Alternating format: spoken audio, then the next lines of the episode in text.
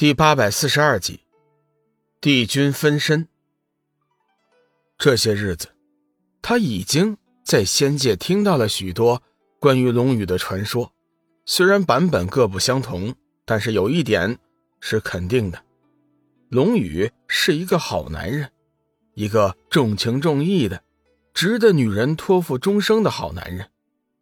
如果自己真的有幸成为他的女人，实在是一件喜事。百花，我知道你心里有些不情愿，但是这也是没有办法的事情啊。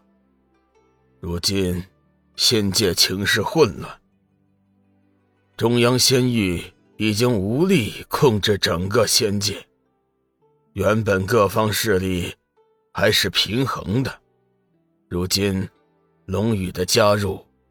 势必会出现一些变数，我希望你能用自己的美色将龙宇牢牢的抓在手里，为我所用。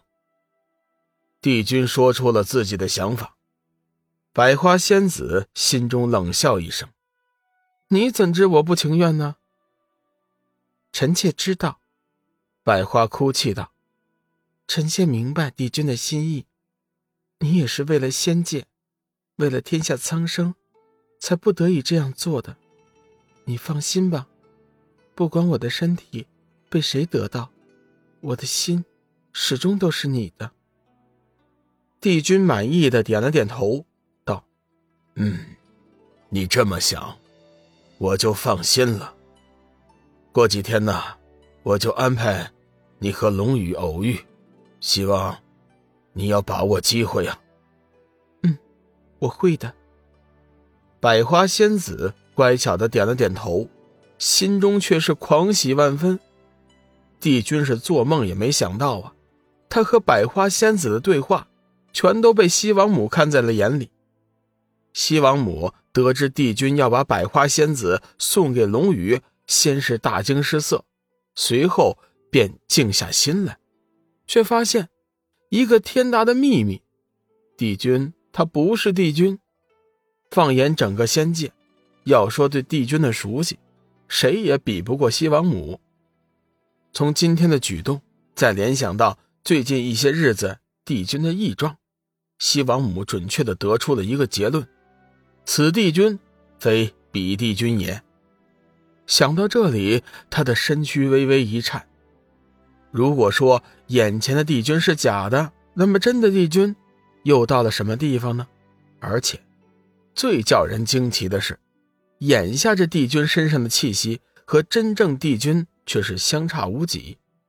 若不是今日偷听到了他和百花仙子的对话，西王母绝对不会对其产生怀疑，因为他知道，帝君绝不是一个肯牺牲自己女人的人。西王母被弄糊涂了，这假冒帝君的人到底是个什么人呢？一气化三清，身外化身。西王母的脑海中一个机灵，突然想到了一种可能：眼下所见到的帝君，很有可能就是真正帝君的身外化身。子虚真龙之气修炼到至高境界，便会一气化三清。凝练出两具身外化身，力量提升三倍。从现在的情况来看，帝君似乎是已经达到了这个境界。不过，新的问题又来了：这帝君让分身在这里顶替自己，那他自己又去了什么地方呢？还有，为什么这件事情要隐瞒着他呢？等等，似乎有些不对。西王母想了一下。又觉得有些不妥，按照帝君的行事风格，作为他的分身，也不可能做出为自己戴绿帽子的事情啊！而且，帝君也不会不征求自己的意见，强行娶了百花仙子。难道说他不是？西王母仔细的推敲这其中的原委。如果说眼下看到的帝君，那不是帝君。也不是他分身，那也说不过去。毕竟两人的气息实在是太像了。嗯，我明白了。西王母再次想通了此事，肯定是帝君的本体远离分身太久，使得分身具有了自己的意识，才做出了这些荒唐的事情。想到这里，西王母决定冷眼观看，看看这个帝君的分身究竟还能做出些什么来。圣灵仙剑认主，剑皇宫的剑气这才散去，一直等候在外面的众人急忙都冲了进来，直到看见龙宇平安无事后，这才放下心来。公子，三位仙子和邪光、巨魔前辈，先在东方仙域安顿了下来。不知你何时回去啊？说话的是天罗，他此刻是奉了小玉之命前来报信的。龙宇想了一下，道：“你且先回去吧，告诉他们我没事儿。迟上几天我就去东方仙域。有上古巨魔在，龙宇自然是放心小玉他们。至于他嘛，最起码也得修炼到完成天剑诀第一式再走。